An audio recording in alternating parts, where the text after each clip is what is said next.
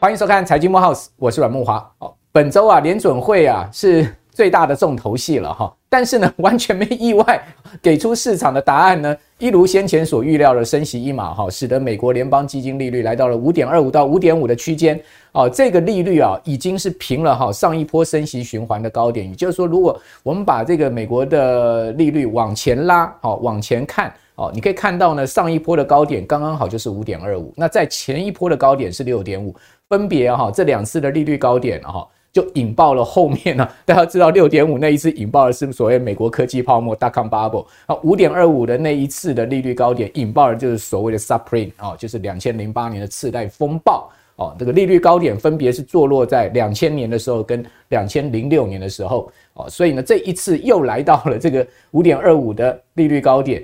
那会不会再引爆一次呢？这个所谓金融风暴哈，我们再等一下请教吴家龙老师哈，让老师来评论一下。哦，不过我们今天另外一个重点是中国哦，那中国的经济哈确实是不好哈，大家可以看到最近给出的经济数据哈，哇，这是都是呃低于市场预期了哈。那联准会的这个升息呢，似乎它整个压力哈，并不是在美国，而是在中国爆发了。怎么会是这样的一个状况呢？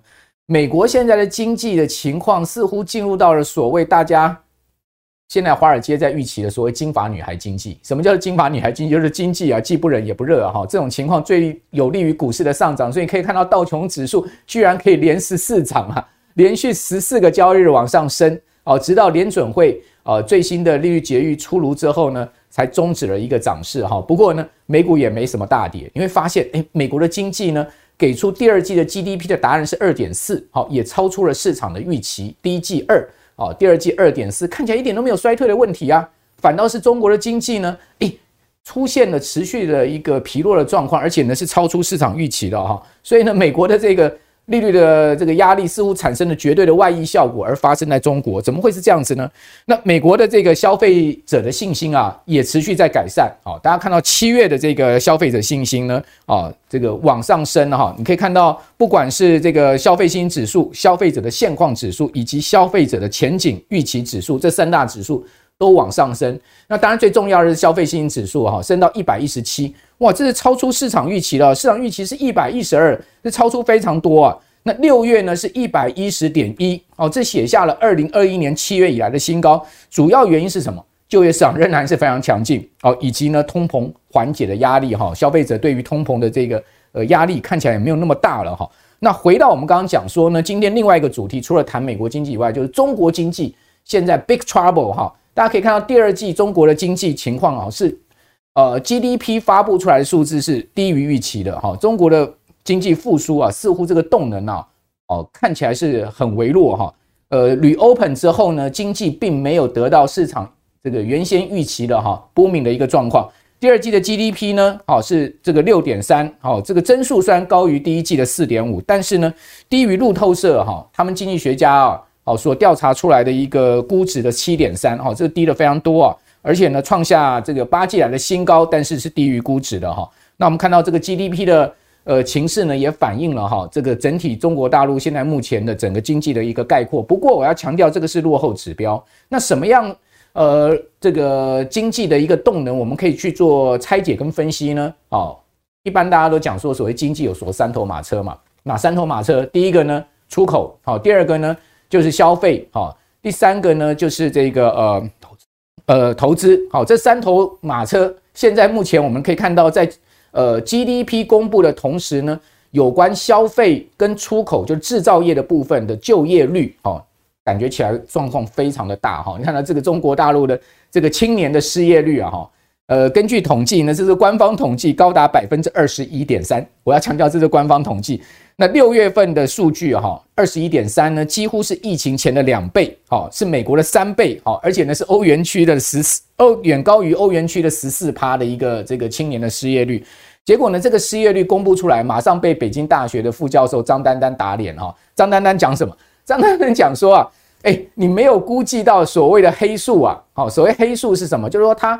说如果把这一千六百万中国大陆这个躺平啊，哦，呃，这样子的啃老的这个族群，全部把它算起来哦，他说这个惊人的青年失业率高达百分之四十六，你相信吗？几乎一半青年躺平了哦，不但躺平，还内卷哦。什么叫内卷？好，大家去查一查就知道，大陆现在很常讲这四个字“躺平内卷”。内卷是什么意思？就是说，在一个有限而且极度竞争的市场下面呢，大家还要尽尽力的好拼命的去竞争，跟拼命的去这个呃互相砍杀，这叫做内卷。啊。有，比如举举个例子好了。啊，这个吴家龙老师开一家店哈，他的快餐卖一百块，好，我在旁边开一家店，我的快餐卖八十块，而且我的还比他多一样菜，他三样菜，我四样菜，这叫做内卷，就拼死了，大家要去竞争哈，已经限缩了市场，就是现在目前呃中国大陆的一个情况，所以你可以看到失业率的问题，然后你可以看到另外出口六月呈现断崖式的下跌，不但是出口下跌，进口也出现了很明显的持续下滑的一个负增长。哇，进出口都下滑，一方面告诉你中国的制造业现在目前遇到了很大的问题，另外一方面告诉你说呢，中国的消费好也遇到了很大的问题。所以你从这个进出口贸易数字，出口衰退百分之十二点四，进口衰退百分之六点八，双双超出预期，可以看到这样的现象。所以我们讲说啊，这个美国联准会啊，虽然给出大家没有意外的答案啊，但是呢，这个利率来到五点二五，居然呢现在目前产生了哈。全球性的一个美国高利率的一个外溢现象，哇，那这个新兴市场国家要怎么应对啊？好，那中国现在目前是首当其冲，房产的问题、失业的问题，哦，各种经济的问题浮现。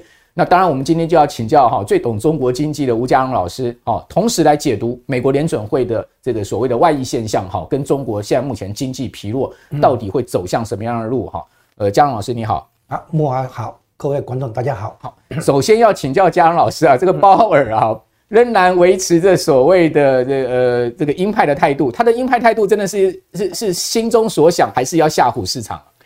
呃，这一次的利率会议哈，给金融市场来讲的话，真正的意外是说，联准会所担心的风险，金融市场完全不理，完全没看到。嗯、也可以这么说，联准会担心的风险是什么？是今年下半年通膨可能卷土重来，嗯，通膨数据会反弹，嗯，华尔街的分析师或经济学家几乎没有这种概念，对，到目前为止哈，通膨数据的确显呃显著下滑，而且持续下滑，嗯，连续十二个月下滑，这个没错，对，从去年六月最高点 CPI 哈，嗯，年增率从九点一百分之九点一到现在百分之三点零啊，那的确是明显下滑，对，问题是啊。核心的 CPI 还在四点，在四点八，对，所以还还是高啊。然后呢，核心的服务也还是高，对啊。那核心服务就是指，哎，核心 CPI 是去除食食物跟能源，嗯嗯。然后呢，核心呃去除住房的这个叫核心服务，嗯，从核心 CPI 再把它去除这个再除租金，哎，租金的部分，对。然后剩下的叫核心服务，嗯，那核心服务也是在百分之四点四、四点七这一个地带啊，也还算是高，嗯，那。联总会看到这样的数据哈，因为这个核心的数据的内容是有僵僵硬性的，比较不容易降下来。对，所以联总会不敢掉以轻心，还不敢宣称战胜通膨。嗯嗯。那但是呢，这个金融市场完全忽略通膨有可能反弹，的第一点。嗯。然后第二个，反弹以后会出现一个现象，也是联总会放在心上担心的，就是通膨长期化。嗯。通膨有可能长期化，因为上一次通膨哈，对，超过十。将近十一年、十二年，对，我们现在看到联总会的目标是二零二五年把通膨能够解决的话，就是两年内能够解决的话，已经非常好了。嗯，哦，所以现在不要指望说降息，原因在这里。对，所以他现在是联准会现在是宁可啊，能够平衡最好，不能平衡的话，他说宁可紧缩过度，不要紧缩不足。对。因为如果不是一口气把通膨打下来的话，嗯、通膨会死灰复燃，没错，会卷土重来啊。所以呢，这个问题是金融市场所忽略的，就是通膨的情势不会是一路啊笔直下跌，它是颠簸的。对，啊，英文用的是 pumping，它是颠簸，那意思就是会反复了。嗯，啊，那现在联准会在关心下半年啊，首首先比如油价，油价的话现在进入暑假，报复性旅游出来了，油价在升呢。就是跟你讲，报复性旅游出来啊，航。航空用的燃油需求增加，嗯，然后第二个的话，减产行动，嗯，有可能到下半年哦，那个冬季来临的时候，可能又又来这个减产行动，嗯，对不对？然后呢，假设万一中国的经济复苏，叫迟来的复苏，嗯，来的话，也会提升对原油需求，对，啊，然后呢，这个去年。到六月为止有高基期效应，是，然后下七月开始，去年就一路下滑，是，所以今年下半年应该就高基期效应会消退，对，这些因素综合起来的话，油价不不能乐观。嗯，今年下半年，然后租金，租金本来应该预期要下跌，可是看起来没有预期的那个下跌。房市的情况还相当不错。啊当对，房市有下跌，照理说一一年后应该会带动租金下跌，可是现在没看到。嗯，感觉现在租金的下跌不如预期。没错，最后剩下的那个就是服务，核心服务的关键在工资，我们讲过了。然后就业市场啊，那工资目前的增长率哈，那个。它的及格呃，它的门槛在百分之四，这个是百分之三点五到百分之四这个区间啊。超过这个的话，工资的增长会推动通膨。现在的工资增长率，实薪增长率在百分之四点四到四点七这个地带，嗯，跟那个核心服务一致啊。所以看起来的话，这通膨没有熄火哎。对。所以为什么联储会还还是保持警戒？可是金融市场就好像准备一片欢呼啊，好像说升息接近尾声。所以联准会说。我可能会跳过，比如说像六月这样，九月可能说不定也跳过升息，但是呢，保持这个未来升息的选项，也就是说还没有到宣布升息停止了啊，所谓暂停升息，这个不是暂停升，是跳过升息。啊，就是说我这一次跳过，不等于以后就不再升息这种意思。对。啊，这种意思的话，这个华尔街听多了以后，好像也没感觉了。啊。那现在是这样，麻痹麻麻木了，它是这样子，升息历来都这样哈，升息的背景是经济前景看好还是看坏？一定是看好。啊，对啊，所以经济前景看好的话，企业的营收获利啊，那个报投资报酬率等等会超过你升息的幅度，没错，哎啊，所以呢，这个有时候会看到很奇怪，就是升息循环的过程里面，股市反而涨，股市的中期趋势是涨，但是在前期的时候，刚刚要宣宣布要升息的时候，它是跌，对，然后跌完一阵子以后看一看没事了以后，它就继续涨，对，那这个是情况下，所以联准会在很小心的预防两个风险，我整理一下，就是第一个通膨。卷土重来的风险。第二个，通膨长期化的风险。如果通膨能够一路跌下去，跌到跌破百分之三这个门槛，进入到向百分之二靠近，很好啊，大家都可以进攻嘛，哈，可以庆祝这个通膨的这个战胜通膨。但是现在联总会还不敢，原因是因为联总会发现华尔街金融市场这边完全没有心理准备，嗯，就是以为就通膨就好像就一一路下滑就没事，对，未必。万一通膨卷土重来的话，我告诉你，华尔街会乱掉。好，所以后面呢整个呃，美国的非农业就业数据啦，哈，包括零售销售啦，哈，这些呢都是我们持续要关注的重要数据。我们之后再随时请嘉荣老师来分析了哈。那当然，这次的联准会的这个呃鲍尔的记者会哈，告诉大家几个重点。第一个呢，九月仍然有可能继续升息哦，但是要看数据办事哈。就我们可以看到这一张字卡上所提供的这个资讯给各位哈。另外一个重点呢，就是它。删除掉了哈，所谓经济可能在 衰退这件事情，因为美国联总会给出的这个今年 GDP 的预测值呢是一趴嘛，哈，一趴的增长率，呃，今年三月给出的是零点五，然后六月给出的是一趴，那你第一季已经两趴了，第二季。呃，这个本周公布出来是二点四，看起来呢，啊，这个下半年要掉到经济衰退的可能性并不高。我我很快补充这个地方，请教嘉老师。我我很快补充。美国经济未来的前景会如何？对，我很快补充一下，就是他这里所谓的，就是联准会的研究人员原来预估今年下半年啊，说不定会看到温和衰退。对。然后他现在把这个预测收回来，删掉。原因是因为你注意关键字，今年下半年。OK。明年会衰退。好好，如果衰退是明年来的话，对，所以我们要预测，就是说为什么明年呢？就是说有这个风险呢？为什么呢？因为利率倒挂已经超过，已经将近一年了，哎，对，那继续下去的话，将来是透过银行承受不住，金融部门出事情，然后再再带出经济衰退。好，所以观察重点在金融部门的抗压性。好，金融部门的抗压性是关键的哈，因为。每一次美国利率来到高点，就我们刚刚讲说，两千年的那时候的高点，跟二零零六年的时候的高点，后面都引爆了 二零零一年的这个美国大康 bubble，以及呢，你可以看到零八年的次贷风暴。那这一次会不会这个利率高点又引爆了另外一个美国的金融风暴？哈，这个当然是一个非常重要的 issue 哈。以后我们持续再请嘉荣老师来帮我们分析。当然，我们可以看到这个美国的金融似乎还没有哈全面引发风暴的同时呢，中国经济已经不行了哈。我们刚刚谈到了整个中国经济，是我们今天要跟各位来谈的重点哈。哇，这个 CPI、PPI 哈双双的下跌，而且各位可以看到，呃，PPI 已经跌到了这个五点四。那我们都知道 PPI 向来是 CPI 的前前端指标嘛，那 CPI 也跌到了零，代表说呢，大陆的经济哈，中国的经济可能会呃进入到所谓的通缩。所以呢，这个向来哈不看好中国经济的这个经济学奖呃的得主，诺贝尔经济学奖得主克鲁曼讲什么？他说。中国的经济有可能呢，未来会进入到哈比一九九零年代日本失落二十年更惨的一个情况。我这边就要请教嘉荣老师，真的有有可能这么惨吗？这个大陆经济真的有可能会比这个日本所谓的平成不况失落的二十年还来得更惨吗？哦，经济不好哈，这个各国都会碰到。嗯嗯。那日本当年哈的这个经济不好是双泡沫破掉，就是股市泡沫跟房地产泡沫，嗯，哦，双泡沫破掉。那么当时泡沫破掉的处理经验哈，坦白讲，二二战结束以后是比较少了，没这个经验，没经验。嗯。然后呢摸索了半天，然后以日本的经济人才、财经官僚，嗯嗯，啊。这样的一个能力来全力应对，对啊，然后产生的就是失落的二十年啊，对，就是呃，应该没有到三十年，就二十几年有哈。到安倍上台之后嘛，二十几年有啊。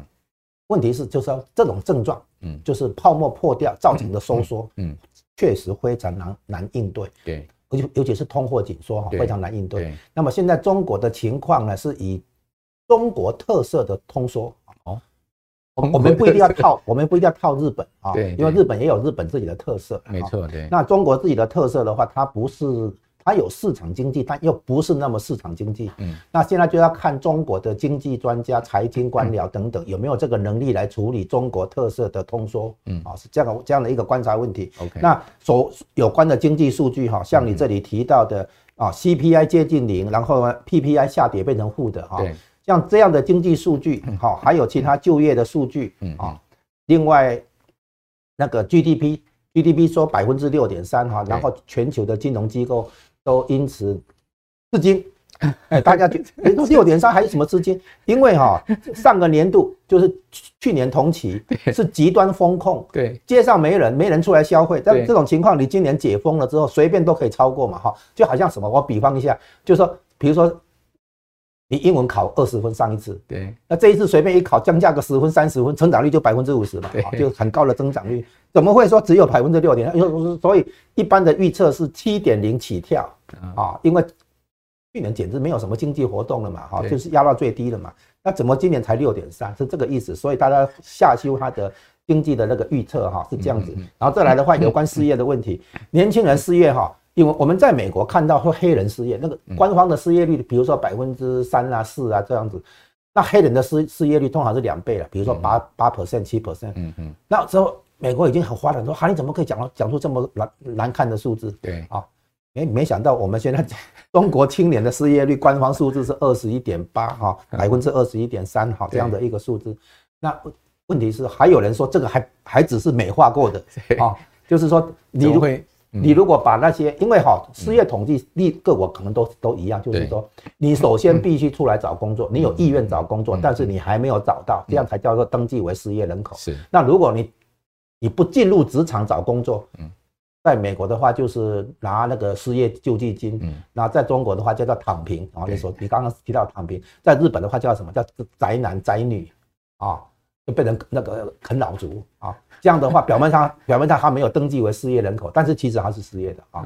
所以这种人算进去的话，居然失业率的数字可以高达百分之四十六啊！这个已经是不听到这种数字的话，你不知道变鬼啊！哈，你已经不晓得换过多少次了，对不对？是。那这边是这样的哈，数据是反映过去的经济行为啊，从投资、消费、就业等等各方面啊。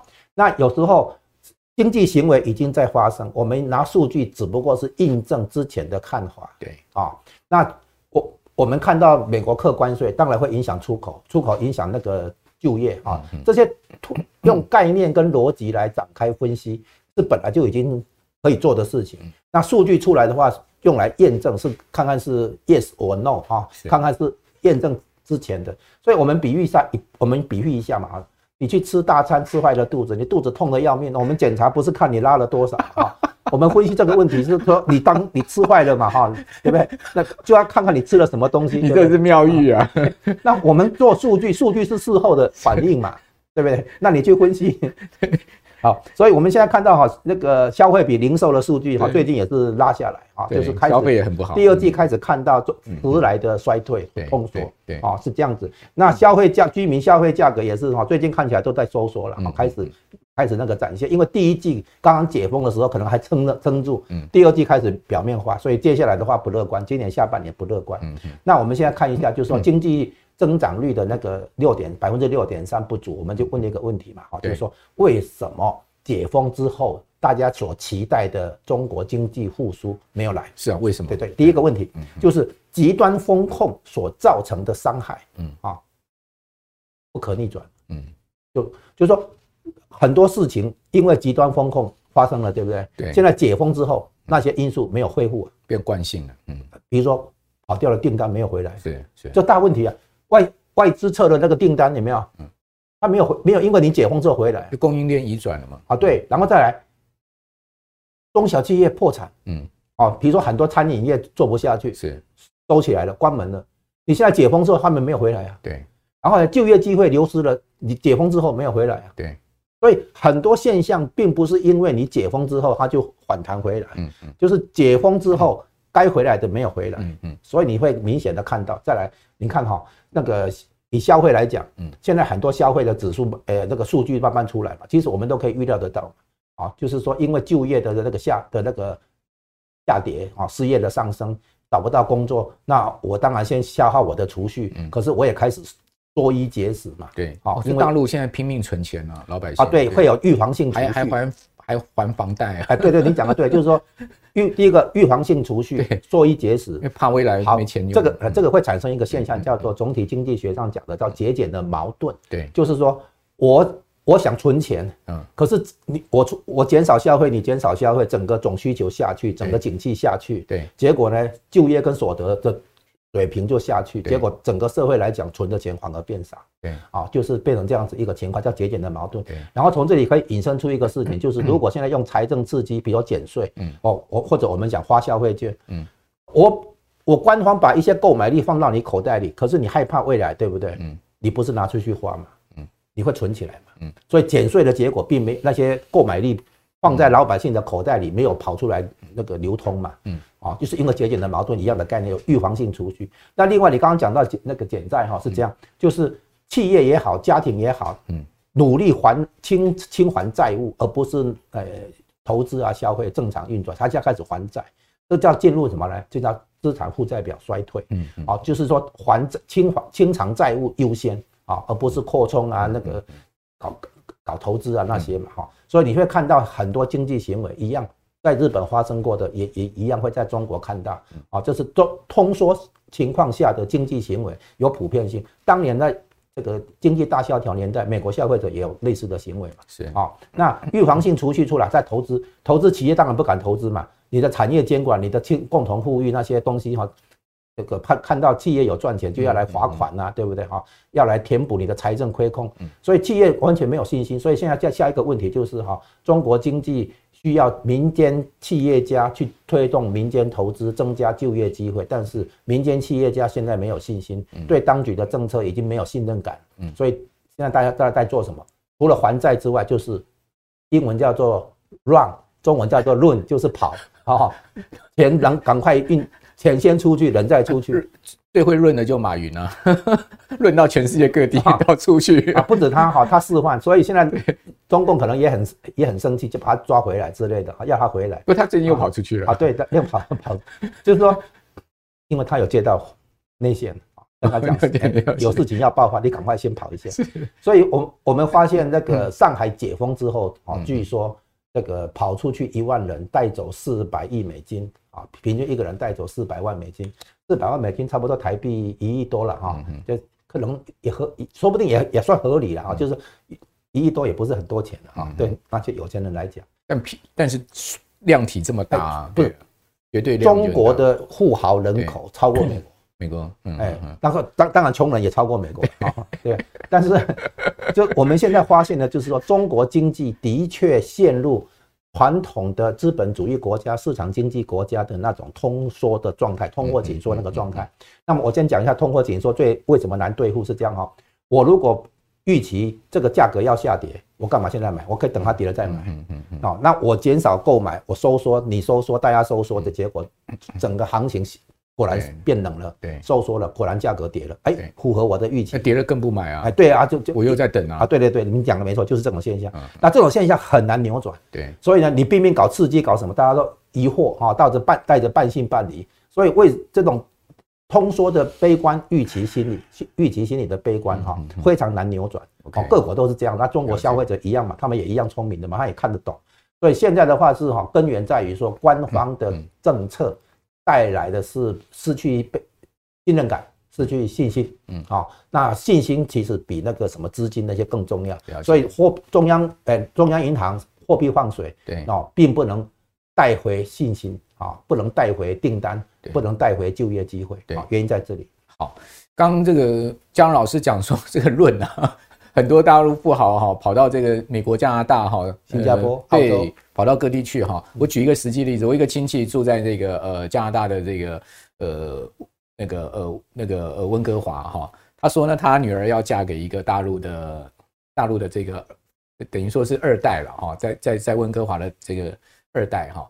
他说呢，他他他女朋友的这个男男伴哈就要嫁给了这位男士哈，这个大陆的朋友。说他爸妈哈一买就给他买一个哈 那个一百五十万加币的这个房子 哇，一百五十万加币就直接可以徐家买下去，你就知道说大陆富豪真的到美加哈带了很多钱了哈，这确实就是一个实际的例子哦。不过呃，我最近有北京的朋友来到台湾，我也接待他嘛哈，我就跟他聊了，就是说大陆的经济状况，他们确实也是说是不好。他说整个北京现在地产啊各方面呢哦确实是非常。呃，交易非常的清淡哈，房子想要卖都不见得能卖得掉。那我就问他说呢，有没有办法？他说呢，要看李强啊。他说李强，我就问他说，李强这个人的能力怎么样？他说普遍来看，李强的能力是不错哈，但是呢，因为现在目前的经济状况不好，恐怕搞个几年要上来哈，都不见得是容易的事情。这是大陆朋友给我的一个看法哈。所以呢，这个就是马路消息，提供大家参考。另外呢，我们来看一下这个刚刚。嘉龙老师讲说地产的问题哈，确实这个地产也是大陆这次经济下滑哈很重要的一个因素，就是把整个地产，我们如果概括来看的话，它的占经济规模是超过四分之一哦，所以大陆过去就是所谓的地产经济拉动整个经济的形态，或者是说呢，呃土地财政拉动整个地方财政的这个投资啊哈这样的形态，现在这一招不灵了哈，那我们可以看到呃整个住房不炒的政策之下，地产哦现在目前面临到严严峻的挑战。现在目前中国开发商两年来的这个整个这个信用贷款的问题哦，仍然是没有放缓的迹象，而且呢，有这个大型的建商哈濒临违约的状况哈，这个万达哈濒临违约状况。另外呢，呃，这个呃恒大，中国大陆最大的这个地产公司啊，终于啊面对它的一个财务黑洞，大家可以看到，两年来恒大赔掉多少？三点五兆啊！哇，真的不得了的一个数字呢。恒大现在真的是。躲不过可能要面临到所谓的清清算破产的这样的一个命运。然后另外呢，房价哦，首度也公布下滑了。也就是说呢，不得不承认现在目前地产市场的一个严峻的一个状况哈。这边我就要请教呃嘉龙老师了，就是说大陆的这样的一个经济的情况，你可以看现在目前这个恒大的问题，然后万达惊险要违约的问题，这个房产的问题会不会引发哈？现在目前已经疲弱了大陆的经济形势哈，产生了所谓内爆式的金融危机呢？哎，这个可能性非常大啊！现在看起来，这个房价的疲软是这样哈，它其实没有真正反映问题，因为官方有限制房价啊的涨跟跌。对，所以呢，这个价格调整这个机制失灵。我们古典经济学讲的是透过价格去调进行调整，嗯，但但是你价格的波动被限制住以后，那么调整模式就变成所谓数量调整啊，就是我卖东西卖不掉。最后中小企业那个破产啊，退出市场这种量的调整，那我觉得市场不好，我买盘缩手，我不买啊，就是交易开始收缩啊，是这样来变成用数量来调整了，我不买不卖了嘛，交易量减少。那你如果可以价格调整的话，你价格下来，可能有人就进来接嘛哈，就会有交易量出来，或者你拉出你行情走高以后，可能有人来追嘛哈，有人来来追高啊或者杀低啊干什么？那价格波动呢会会带出交易量嘛啊，会让市场。得到进一步的缓缓解嘛？那现在价格那个限制住以后，价格机能失灵，嗯嗯，那所以变成用数量调整，数量调整之后我进场或者我退场这样，对对。那买盘买方退场，卖方最最后也只好退场，因为撑不住嘛，对啊。那你就看到的就是数量调整模式。那其实数量调整模式哈，让买卖双方增加摸索的困难。嗯，为什么我们古典经济学要强调价格自由？波动啊，就是由价格来进行调整，因为价格是个信号，就好像红红绿灯一样，大家看这个信号，左边要走还是右边要走这样子。那它现在价格失灵嘛，嗯，那所以大家摸索来摸索去就会很耗时，啊，最后的话就变成说用数量调整，啊，那这这种情况的话，那个我们看出来哈，中国大陆的那个你刚刚提到那个财经官员这些，我们现在讲讲哈，中国大陆现在发生的问题基本上没有救，所以你不要去问李强行不行，啊，这不是问。这个就是说你看经常开专家会议，对，学者专家、地方那个官员是。啊啊，中央的话财经部会没有用，为什么？你现在看啊，中国经济几个问题，关键是房地产没有错，对，房地产背后带出地方债务危机，因为那个地方政府拿不到那个土土地转让收入，有土地财政，对，然后呢，这些地这些。地方政府的债券违约会上到银行，嗯，然后呢，烂尾楼那个抵押品不好，也是上到银行，所以后面还有金融银行危机了啊，金金金融金融系统性风险。那往前推，房地产危机的前面是什么？是失业，就业危机，因为因为失业扩大以后，我交不起房贷，断供啊，我我认赔，所以业主啊，所以买房的人认赔。再往前推，为什么会有失业危机？再往前推，就出口制造业的危机。嗯，那出口制造业大家都已经已经知道嘛，哈，贸易战嘛，哈，对不对？还有技术禁运。好，这个再往前推是什么东西？答案是哈，习近平搞坏了美中关系嘛。嗯，所以中国的经济问题根源在政治，而且还在国际政治是搞坏美中关系。国内政治的话呢，是进行哈这个叫做什么社会监控式的啊，就是。为了填补财政缺口，他现在不断的进行收割，对大企业罚款啊，查逃漏税有没有一大堆的那个？因为财政缺口很大，所以他从地方到中央都是，所以现在拼拼命在在收割，在在掠夺。现在已已经内部在在收缩，外部的话在挤压你。嗯，所以这种内外夹击的情况下，任何人来当国务院总理都没有办法，基本上没有办法。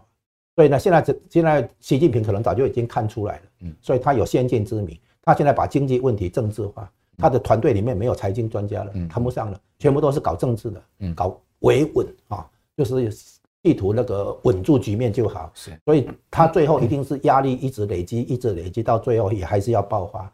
那所以现在这个悲观情绪的话，是由不要我们在外面讲，他们说我们唱唱衰他，其实不是的，他们自己后来会告会跟你讲说，你怎么不早点告诉我哈？这样子，就是说 我我们现在讲的其实跟实际发展是吻合的啦。不是在刻意唱衰他。江龙江江龙老师这样子，台湾蛮不利的啊。这个因为第一个第一个两岸经济之间的密关系密切哈。第二个呢，就是说呃还有地缘政治风险的问题。地缘政治风险，你是说他内内部压力大了以后？对，就因为总总是会联想像这样的。那是这样嘛？好，那这是没有办法，因为你刚刚已经一开早。一开始提到美国的货币紧缩，名义上对抗通膨，但是会把释放出去的资金收回来。对，而其中主要的就是中国。对啊，所以呢，美国升息等同于对冲中国抽银根，所以房地产泡沫破掉啊，房地产的那个危机浮现嘛啊，然后房地产危机就带出很多危机。所以房地产危机一方面是那个实体经济出问题，二方面也是金融部门被被抽，就是你放水被抽水了嘛啊，是这样子。所以房房地产的问题是这样很妙。它在新建过程中投入钢筋水泥，哈，然后呢买家电，啊，干什么？这个部分是实体经济，哦，这个部分是推动实体经济增长，大约在中国的 GDP 里面占百分之三十到三十三，哦，比你讲的二十五 percent 还要高，高，对。然后呢，这个是实体经济，哦，这个，然后呢，房子盖好了以后，它不再是商品了，它变成资产，对。那资产的话呢，就银行的问题了。啊。资产的价格是怎么看？哎，看未来的收收收入效益叫本益比哈，就是这个资产评价，嗯，asset valuation，嗯，它不是在看商品的评价，公我这个成本多少，它整个变成资产去了，嗯，然后就进入金融部门，嗯，所以呢，房地产不。不，这个这个行业是连接实体经济跟金融部门一个很重要的行业。是，那你靠这个行业来推动经济发展的结果，到最后一定会出现过度投资、过度举债，然后最后泡沫破掉以后陷入通缩。嗯嗯，这种事情美国早就发生过啊，日本也发生过啊。对，啊，现在中国也发生过，可是他告诉你，还有中国特色，所以我们讲的都是中国特色的通缩，是这样来的嘛？好，那其实问题的性质都有若干重叠的地方。了解。那因为多重危机同时爆发。我们把它，我把它形容为多重器官衰竭，所以是没有救。原因在这里，就是说应该说很难救了哈。嗯嗯。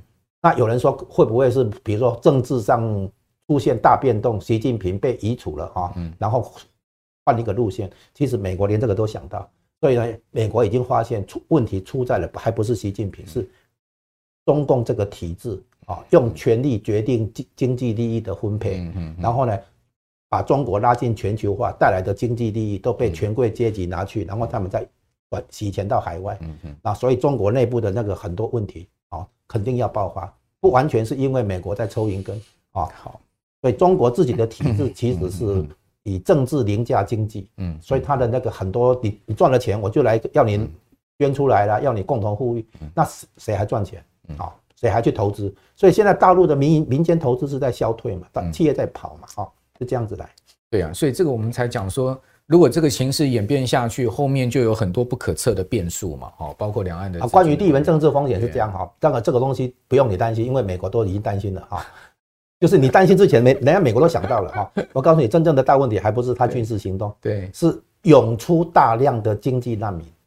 好好，难民问题他是美国最先想到的，还不是开战。您可以解释一下吗？所谓经济难民，因为美国在发动贸易战之前，已经做过内部有研究报告讲，如果经济中国经济崩溃的话，涌出来的难民，他估计一点五亿人，其中如果有两百万人用渔船、商船、铁壳船各种工具投奔台湾的话，台湾经济就崩溃了。所以美国不能让中国经济崩溃，要撑住它。嗯哼，也就是说削弱它，但是不要让它崩溃。嗯哼，也就是说维持个基本盘就对了，就是放血了。嗯哼，把你的血放出来，让它慢慢。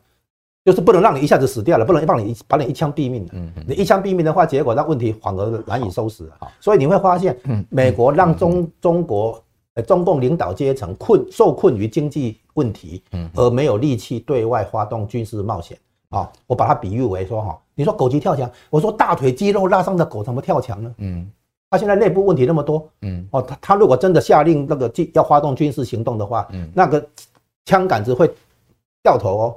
就是说，所谓打台海还不如打中南海，嗯，打中打中南海还更容易 啊，所以所以习近平不能不敢发动这个地缘政治冲突，因为他没有把握军队是听他的。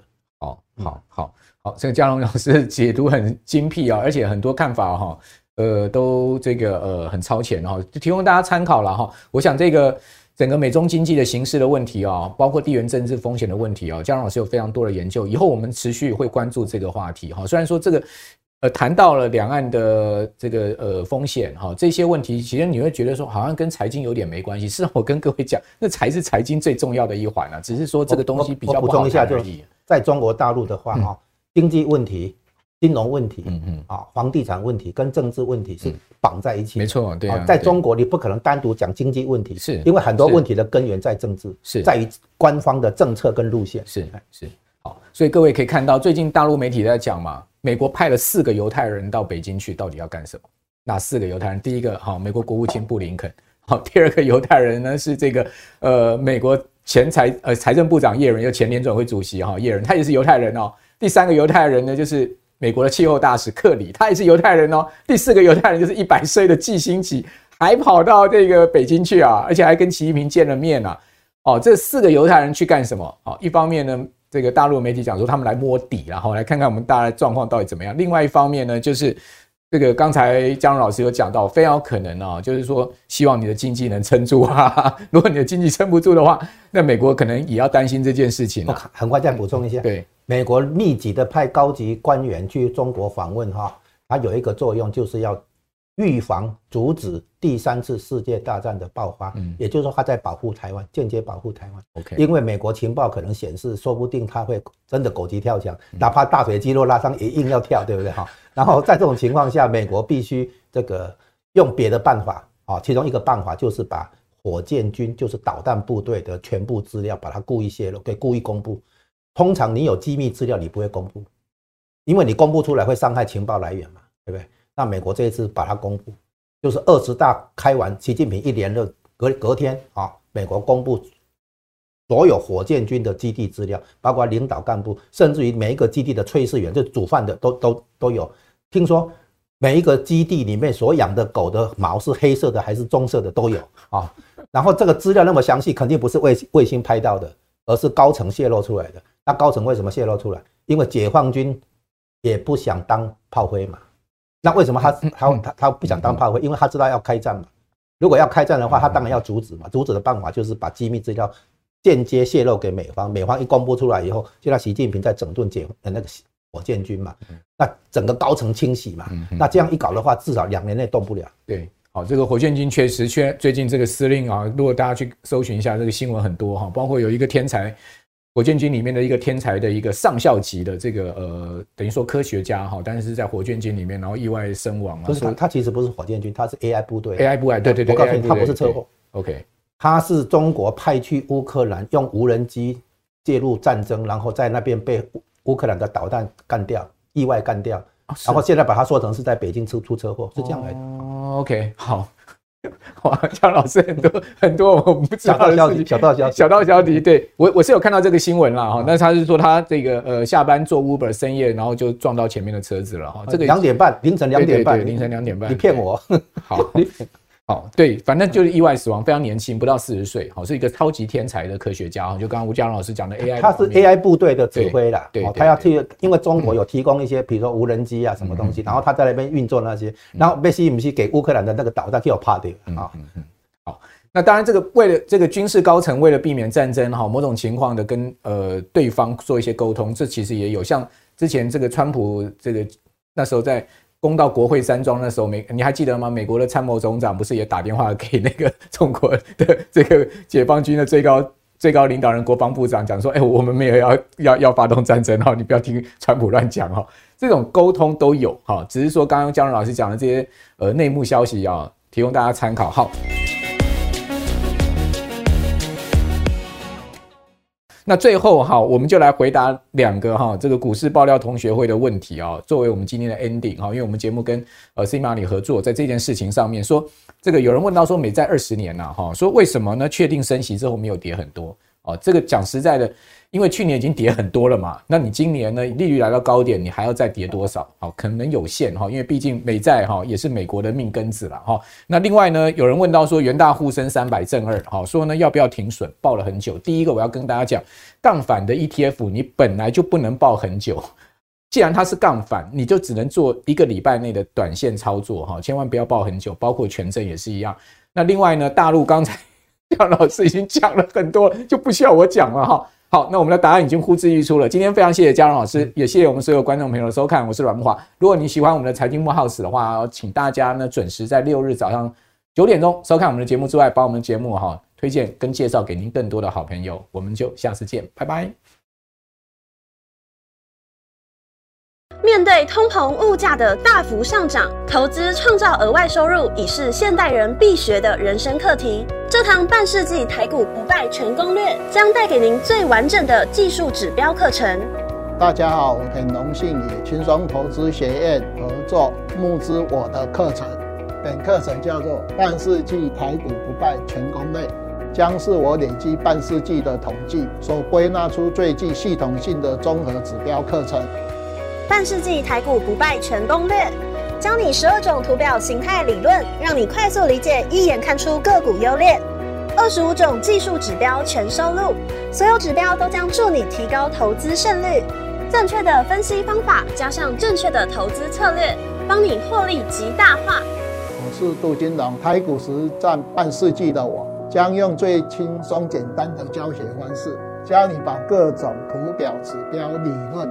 从文言文翻译成白话文，从入门到进阶，杜金龙老师半世纪台股不败全攻略，教你正确研判买卖时机，掌握股市趋势。欢迎你来轻松投资学院与我一起共学。